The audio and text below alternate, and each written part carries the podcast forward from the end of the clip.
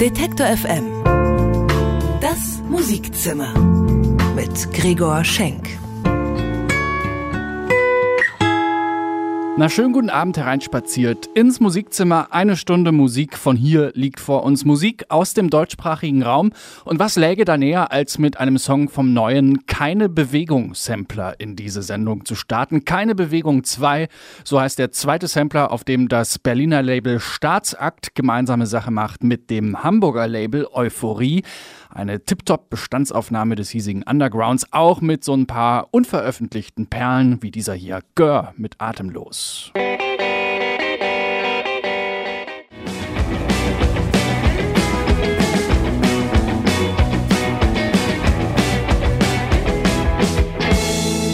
Gör mit Atemlos und damit nochmal herzlich willkommen im Musikzimmer. Was haben wir vor heute? Wir machen einen Abstecher in die Buchbranche. Ist ja auch irgendwie Popkultur, vor allem wenn der Buchautor Sven Regener heißt. Seines Zeichens Sänger von Element of Crime und eben auch Autor. Herr Lehmann dürfte den meisten ein Begriff sein und jetzt gibt's einen neuen Roman. Wiener Straße heißt der und über den haben wir mit Sven Regener gesprochen, neulich auf der Frankfurter Buchmesse. Dort haben wir ja mit Detektor FM live gesendet und den Mitschnitt vom Sven Regner Interview, den gibt's heute im Musikzimmer. Dann haben wir wieder eine Band des Monats und stellen fünf Newcomer vor in der Demo-Ecke. Dazu gibt's jede Menge frische Musik, zum Beispiel hier von Albert, ein äh, Indie-Pop-Duo aus Frankfurt, bestehend aus zwei alten Bekannten, Simon Konrad und Felix Mannherz. Die beiden haben lange Zeit bei der Frankfurter Band Cargo City gespielt und so klingt ihr neues Projekt. Hier sind Albert. Yesterday, somebody told me that she's in love, but she'll always hold me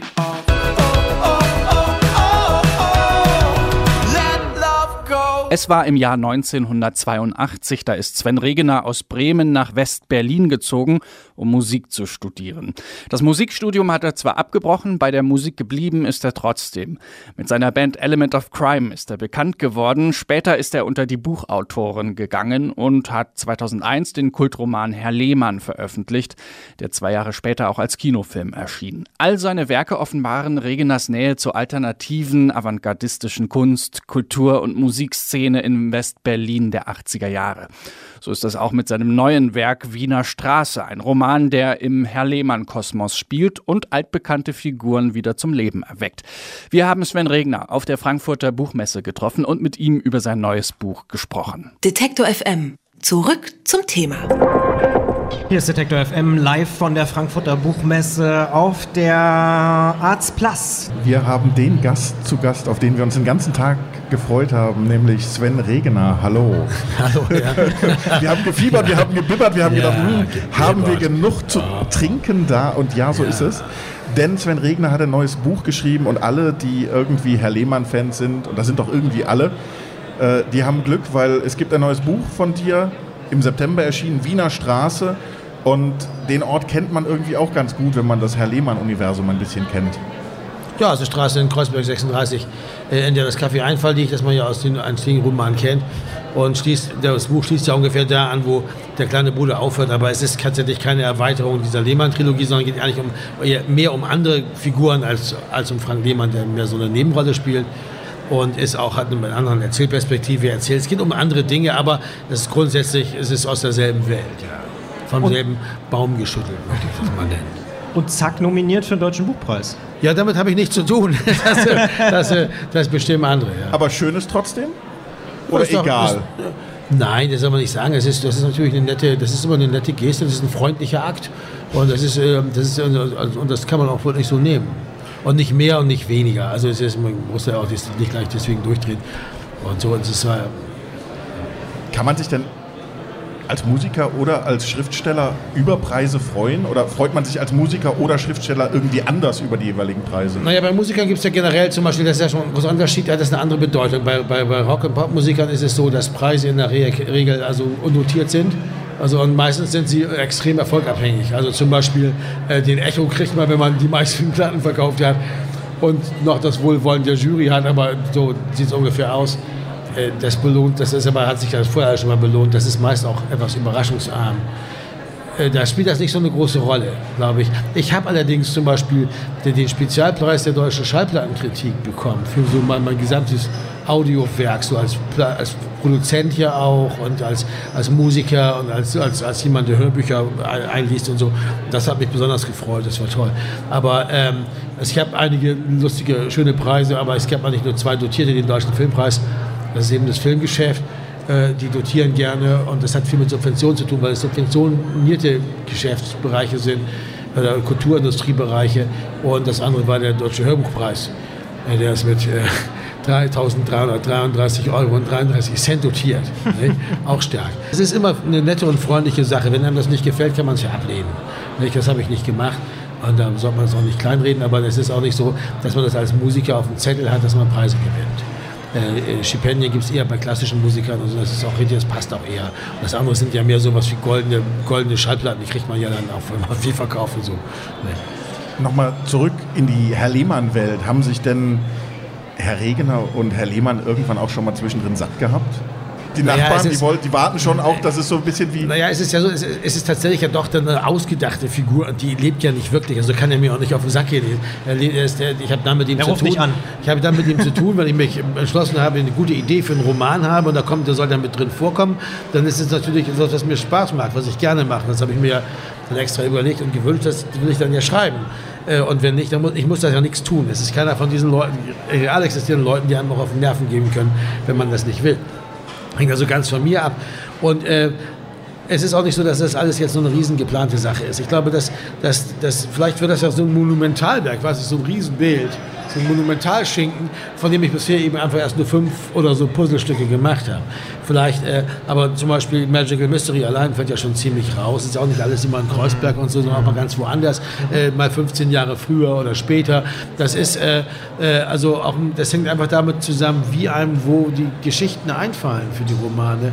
Und das ist, ist ja oft inspiriert durch die Figuren. Nicht? Also wenn, wenn, wenn, wenn jemand wie Karl Schmidt am Ende von, von Herr Lehmann ins Irren, in die Irrenanstalt kommt, dann ist das schon interessant, was aus ihm wird. Und so, wenn man halt so eine gute Idee hat, kann man daraus so einen Roman machen wie Magical Mystery. Und hier war es so, dass am Ende von der kleine Bruder, äh, war das alles so eine, so eine super Ausgangslage, wie so eine Art Sitcom. Ja? Die müssen alle in diese Wohnung ziehen, über dieser Kneipe. Mhm. Und äh, zwei, einer von denen arbeitet dort, zwei sind Künstler, eine ist die Nichte von dem Typ.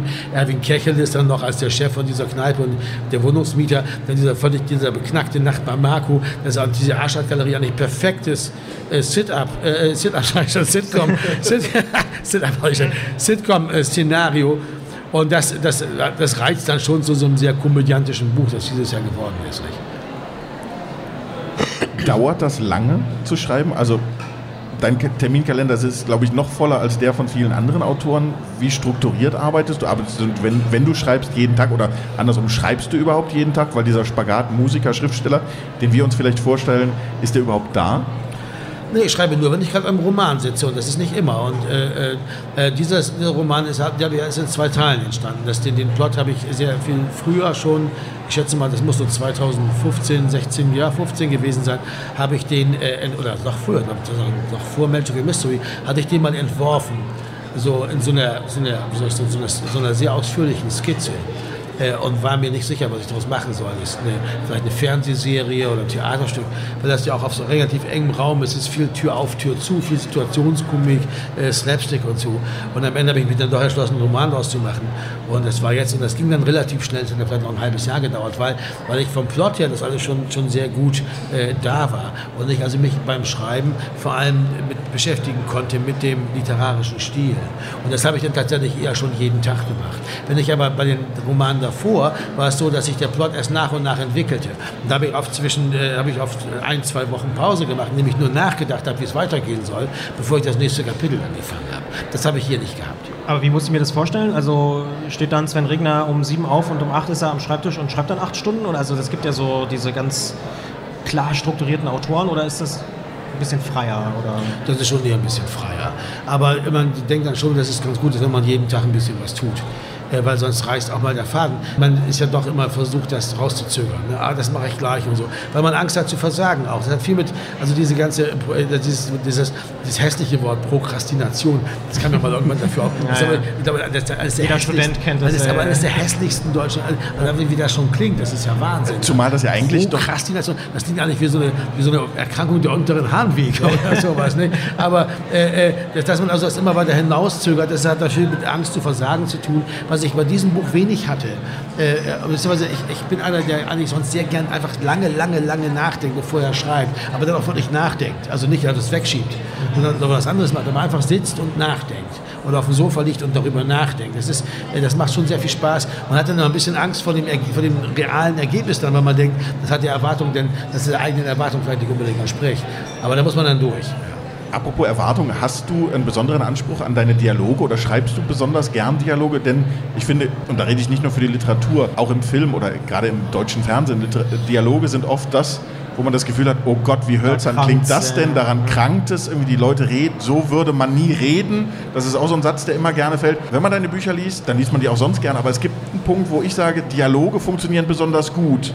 Ist dir das bewusst? Das ist mir schon bewusst, das mache ich schon sehr, sehr gerne und äh, das macht auch mir sehr viel Spaß und das, das ist, äh, ich finde es auch wahnsinnig interessant äh, und das geht mir leicht von der Hand, das stimmt.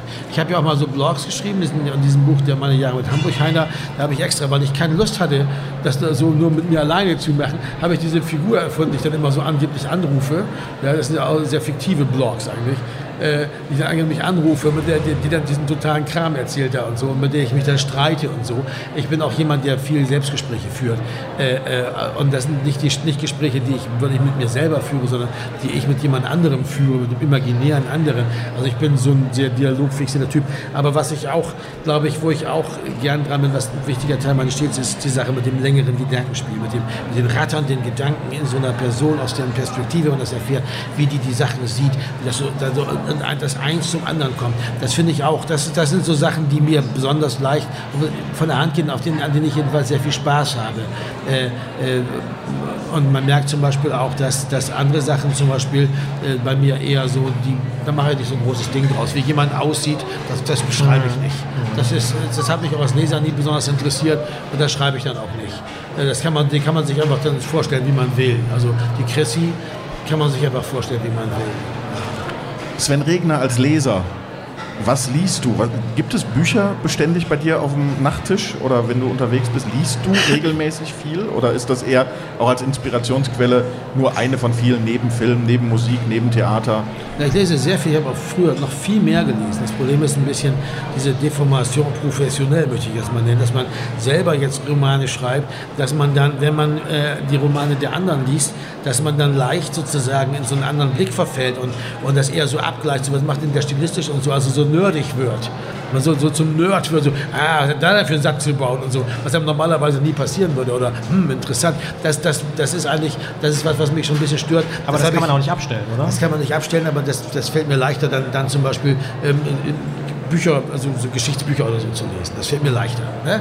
Äh, was ich, äh, Goloman, Wallenstein, da, da brauche ich mir diese Gedanken nicht zu machen. Das ist zwar ein brillanter Stilist, aber, aber ich, ich, ich sehe mich dann nicht als direkten Kollegen, der also jetzt da, da irgendwie auf ich auf irgendwelche Sachen achten muss. Und dann geht mir das leichter. Äh, dann, dann, dann, das ist ist für mich dann auch einfacher, äh, da, da, da mich durchzuflügen und mich nicht ablenken zu lassen von diesen Dingen.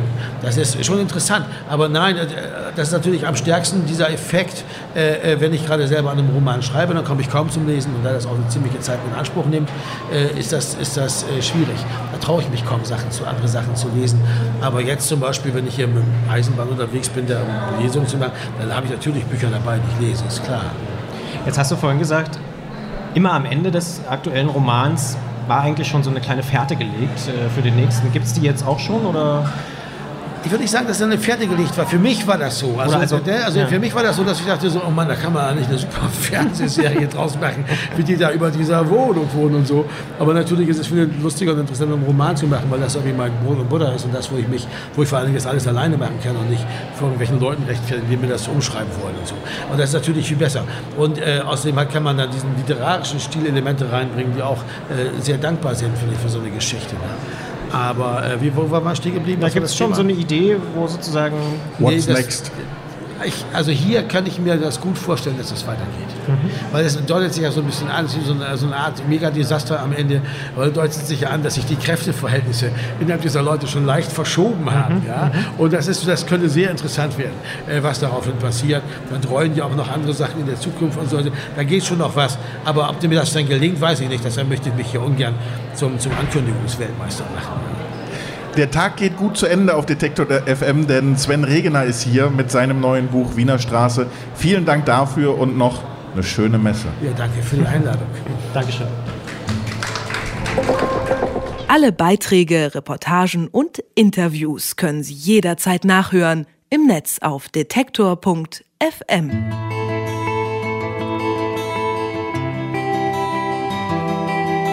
Am Ende denke ich immer dich. Element of Crime. Am Ende denke ich immer nur an dich im Musikzimmer bei Detektor FM und im Musikzimmer, da wollen wir nicht nur die alten Eisen zu Wort kommen lassen, sondern wollen neue Bands entdecken und das machen wir in der Demo-Ecke. Da kann man sich bewerben bei uns per Mail einfach an musikzimmer.detektor.fm und äh, dann da teilnehmen an der Demo-Ecke. Fünf Newcomer gibt's immer und daraus ähm, wird dann immer eine Band des Monats gewählt von Ihnen, liebe Hörerinnen und Hörer. Und Sie haben sich entschieden. Unsere Band des Monats in dieser Musikzimmer-Ausgabe heißt Modus. Modus, ein Duo aus Aachen mit Bassgitarre, Loopmaschinen und äh, so unterschätzten Instrumenten wie Triangel und Daumenklavier. Grooven die, bis die Diskokugel durch die Decke fliegt. Modus, unsere Band des Monats, stellt sich vor. Hallo, ich bin Jonas Hallo, ich bin Thompson. und zusammen sind wir Modus aus. Aachen. Genau. Ich habe mit meinem Holmes zusammen angefangen und da auch klassische Gitarre bei Frau Kato, so eine Japanerin. Mein anderer Holmes ist dann zur Pop Music School gegangen, ne? Du läufst dann so rein und die Lehrer, Gitarrenlehrer, 10 Kilometer lange Haare, so die Rockstars, ne? Scheißegal, wie du da sitzt, kannst von mir aus auf dem Boden liegen, so wenn du da hinkommst und Hauptsache du spielst Gitarre und hast Spaß dabei. Ich wollte eigentlich immer Gitarre spielen, weil mein Vater Gitarre gespielt hat. Aber dann kam erstmal das Glockenspiel und dann irgendwann Blockflötenunterricht in der ersten Klasse in der Schule mit sechs. Und dann irgendwann mit acht durfte ich dann, durfte ich dann anfangen, äh, klassische Gitarre zu lernen. Ich habe dann mit 14 irgendwann aufgehört, nach sechs Jahren, weil ich echt einfach zu lazy war. Und dann habe ich aber äh, anderthalb Jahre später irgendwie wieder selber aus eigenem Antrieb wieder angefangen und hatte voll Bock, weil mein Vater irgendwie seine, seine E-Gitarre wieder neu bespannt hat und dann, und dann habe ich die mal in der Hand gehabt und auf einmal habe ich gedacht, boah, wow, ich, ich fühle das ja voll, das ist ja mega nice. Dann habe ich nur Gitarre gespielt. Taking his time.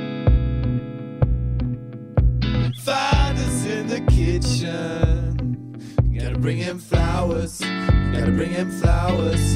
Yeah! Also wir spielen verschiedene Instrumente, die der Ableton Looper alle aufnimmt und dann wieder abgibt. Also letztendlich spielt der für uns. Aber das, was wir selber spielen, ist also Triangel Kalimba. Das sind so ganz wichtige Sachen. Einer hat immer die Gitarre um, einer hat den Bass um und die tauschen wir und den Rest kann man ja irgendwie noch so mit den, mit den Fingern erreichen. Und dann kommt noch dazu der äh, Synthesizer.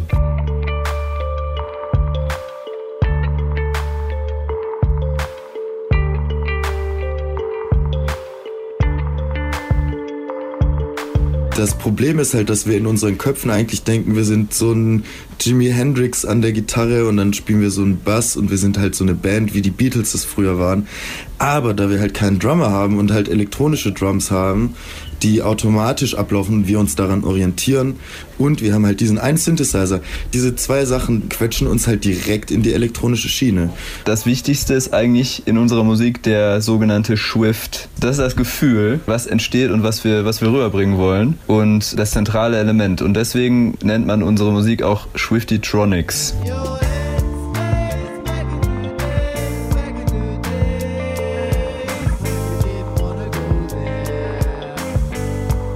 Auf die Frage, was unsere Musik beeinflusst, ist eigentlich erstmal in erster Linie der Moment. Der Ja. Moment und der Raum und das Instrument, was irgendwie gerade am nächsten liegt.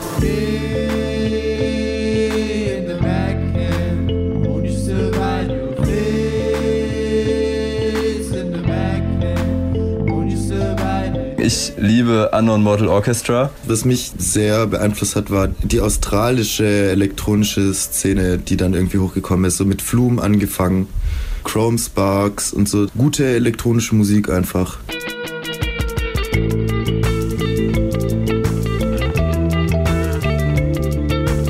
mit den Texten, wir sind da ja sehr minimalistisch unterwegs. Also in einem Song schafft es meistens nur ein Satz. Vielleicht zwei, zwei. drei, aber sehr Sendung. wenig Wörter und sehr repetitiv. Eigentlich steht immer die Musik schon vorher und dann muss uns irgendwie ein Satz mit einer irgendwie passenden Melodie einfallen und dann sind wir da immer ziemlich konsequent, dass der auch wiederholt wird. Der muss, der muss auch gut sein.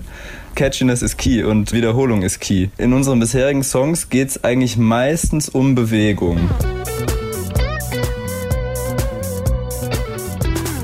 Wir machen Konzerte und wir machen weiter Musik und dann machen wir irgendwann, irgendwann kommt halt das Album raus und dann freuen wir uns alle und sind super happy. Hey, ja. und vielleicht kommen wir auch mal wieder nach Leipzig. Stay tuned to the Swift. Ja, das machen wir. Modus ist unsere Band des Monats im Musikzimmer und das ist der Song, mit dem sie in der Demo-Ecke abgeräumt haben. Hier sind Modus mit Vater.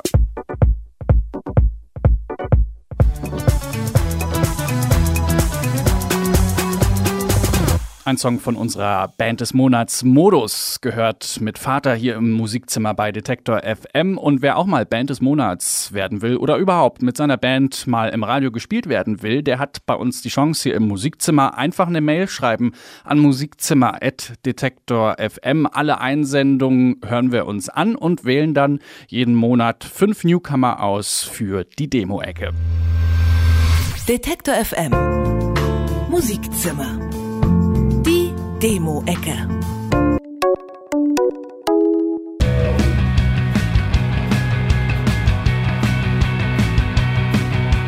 Wüstes Geschrammel und viel Groove. Mike, Anna und Patrick alias Yari mögen es gerne laut. Ihre Musik ist inspiriert vom Indie-Rock der frühen 90er und der Düsterheit der 80er. Ihre Songs bewegen sich irgendwo zwischen Alternative, Noise und Pop.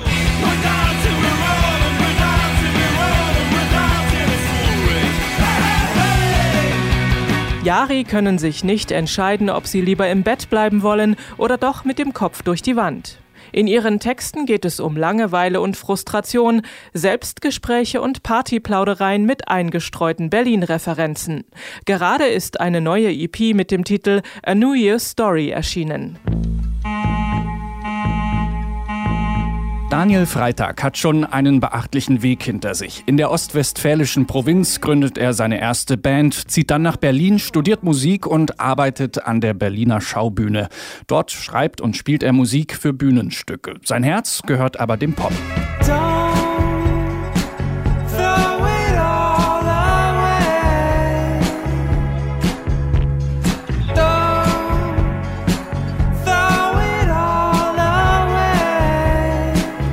Mit seinem Debütalbum Still ist Daniel Freitag erstmals solo unterwegs. Aufgenommen hat er die Songs in Eigenregie mit Unterstützung keines geringeren als Olaf Opal.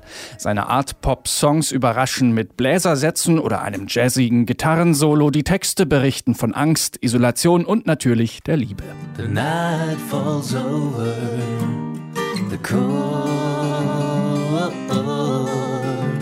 aus Halle an der Saale kommen nicht nur süße Hallorenkugeln, sondern auch die Band Ticket Tomorrow. Schon seit 2002 machen Max, Friedrich und Sebastian gemeinsam Musik mit sonnigen Harmonien und klarem Sound. Sie mögen die Beach Boys, Wilco und Jackson Brown.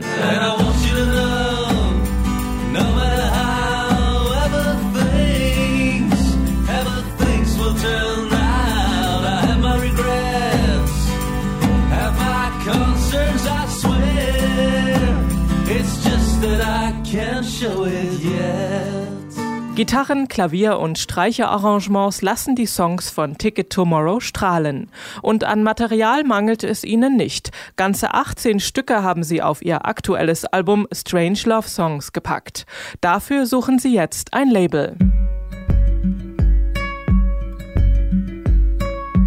Joan Seiler, Martin Schenker und Mario Henny sind in der Schweizer Alternative-Musikszene keine Unbekannten.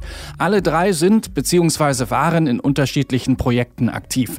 Für die Band John Hood bündeln sie nun Kräfte und Kreativität.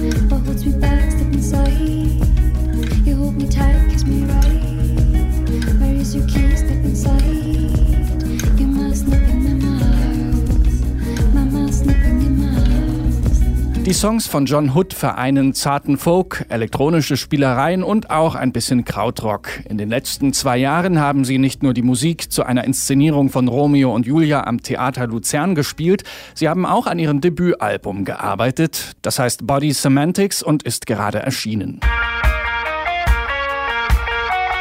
Kein Hochglanz, keine Verkopftheit, kein fancy Artwork. Weniger ist mehr bei der Band Birk.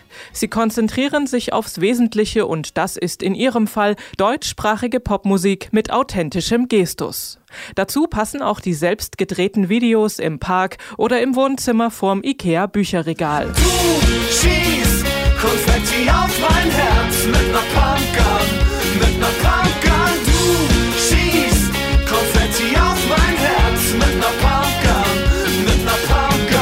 Birke ist eine fünfköpfige Band aus Köln und Mönchengladbach. Ihre erste Veröffentlichung ist eine EP, die ganz ihrer kein Schnickschnack-Einstellung folgend schlicht Hashtag kein Album heißt. Darauf haben sie sechs nüchtern melancholische Coming-of-Age-Geschichten gepackt. Hashtag kein Album gibt's auf birkband.de zum kostenlosen Runterladen. Detektor FM Musikzimmer. Demo-Ecke. Und wem das jetzt zu schnell ging, der kann sich das online alles nochmal ganz in Ruhe zu Gemüte führen auf Detektor FM. Dort gibt's die Demo-Ecke mit allen Songs zum Anhören und ein paar Infos gibt's da auch noch zu den Bands. Und vor allen Dingen kann man da abstimmen und somit die nächste Band des Monats küren. Wir machen weiter hier im Programm mit Jonas David, ein alter Bekannter im Musikzimmer ein begnadeter Sänger und Teil der Riesenband äh, Tour of Tours. Wir erinnern uns, das war die Rasselbande um Tim Neuhaus, Honig, Town of Saints und Ian Fischer, die wahrscheinlich größte Band, die je eine Session bei uns im Studio gespielt hat. Jonas David bringt jetzt eine EP raus auf Haldern Pop Records und wir hören daraus Stay For. To all the black horizons.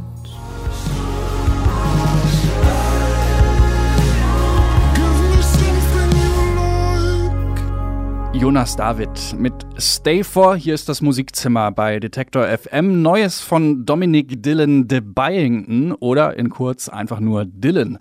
Die Berliner Musikerin mit brasilianischen Wurzeln bringt im November ihr drittes Studioalbum raus. Kind heißt das.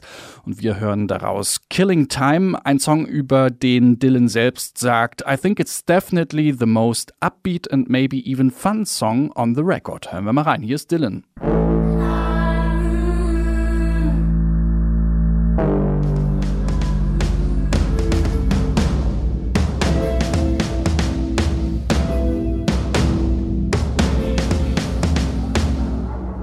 Detektor FM. Musikzimmer News.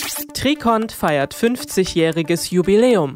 492 Platten, CDs und Kassetten hat das Independent-Label Trikont aus München seit seiner Gründung schon veröffentlicht. Und die ist in diesem Herbst genau 50 Jahre her. Ursprünglich als Buchverlag gegründet, entstand 1967 der Trikont Musikverlag. Der Verlag löste sich 1980 auf und das Plattenlabel entstand. In seinen Anfangstagen galt es als bekanntes Publikationshaus der Protest- und Alternativbewegung der 68er. Künstler wie Tonsteine Scherben, Bernadettler Hengst und Rocco Schamoni haben bei Trikont ihre Musik veröffentlicht.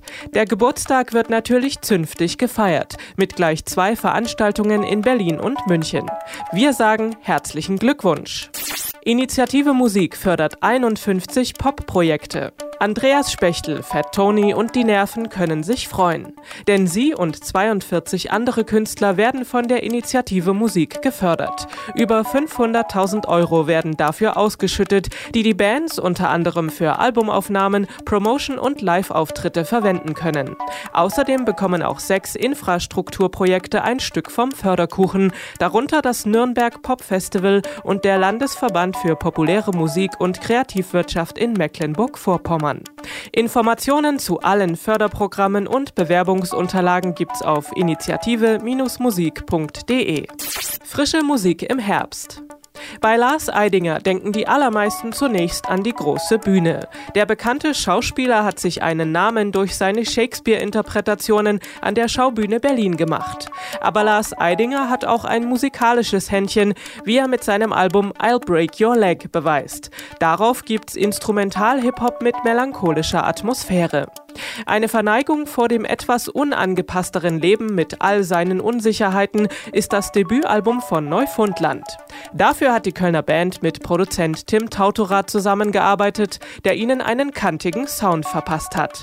Wir werden niemals fertig sein von Neufundland erscheint am 17. November. Schon etwas länger im Geschäft sind die beiden Musiker Textor und Renz. Nach dem Ende seiner Hip-Hop-Kombo Kinderzimmer Productions gründete MC Textor zusammen mit Holger Renz das Projekt Textor und Renz.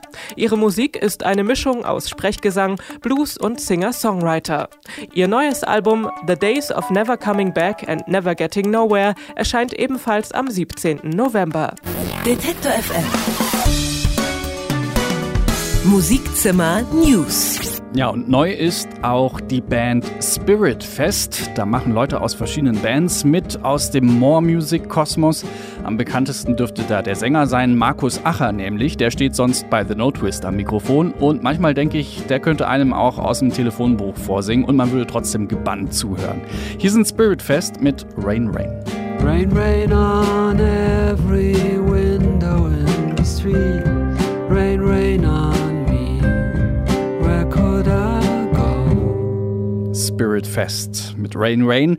Zeit, sich zu verabschieden um kurz vor acht. Das war das Musikzimmer für heute. Eine Sendung von Anke Behlert. Die nächste Ausgabe gibt's dann am 15. November, also wie immer am dritten Mittwoch im Monat. Bis dahin hören Sie auf diesem Sendeplatz, also immer mittwochs 19 Uhr, die Wiederholung der aktuellen Ausgabe. Schauen Sie nochmal online vorbei auf Detektor FM. Dort gibt's zum Beispiel die Demo-Ecke, wo man sich die äh, da vorgestellten Newcomer nochmal in Ruhe anhören kann und dann abstimmen und somit unsere nächste Band des Monats bestimmen äh, kann.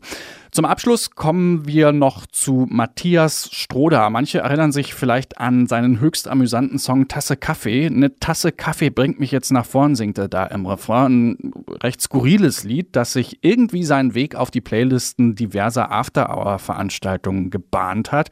Und jetzt gibt's einen neuen Song von Matthias Stroder, aufgenommen im Clouds Hill Studio in Hamburg. Es ist ein Cover, beziehungsweise eine deutsche Übersetzung. Im Original ist der nun folgende Song aus dem Jahr 1974, kommt von Sandy Denny. Das ist eine britische Musikerin, die hat unter anderem auch schon ähm, auf dem vierten Album von Led Zeppelin gesungen und äh, ihr Song heißt Like an Old Fashioned Waltz. Und das hier ist die deutsche Version von Matthias Schroeder, ein altmodischer Tanz. Und damit schwurfen Sie gut in den Abend. Mein Name ist Gregor Schenk. Bis zum nächsten Mal im Musikzimmer.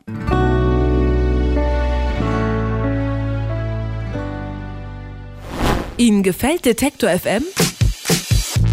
Unterstützen Sie uns. Mit Ihrer Hilfe können Sie Detektor FM noch besser machen. Alle Infos auf detektor.fm/danke.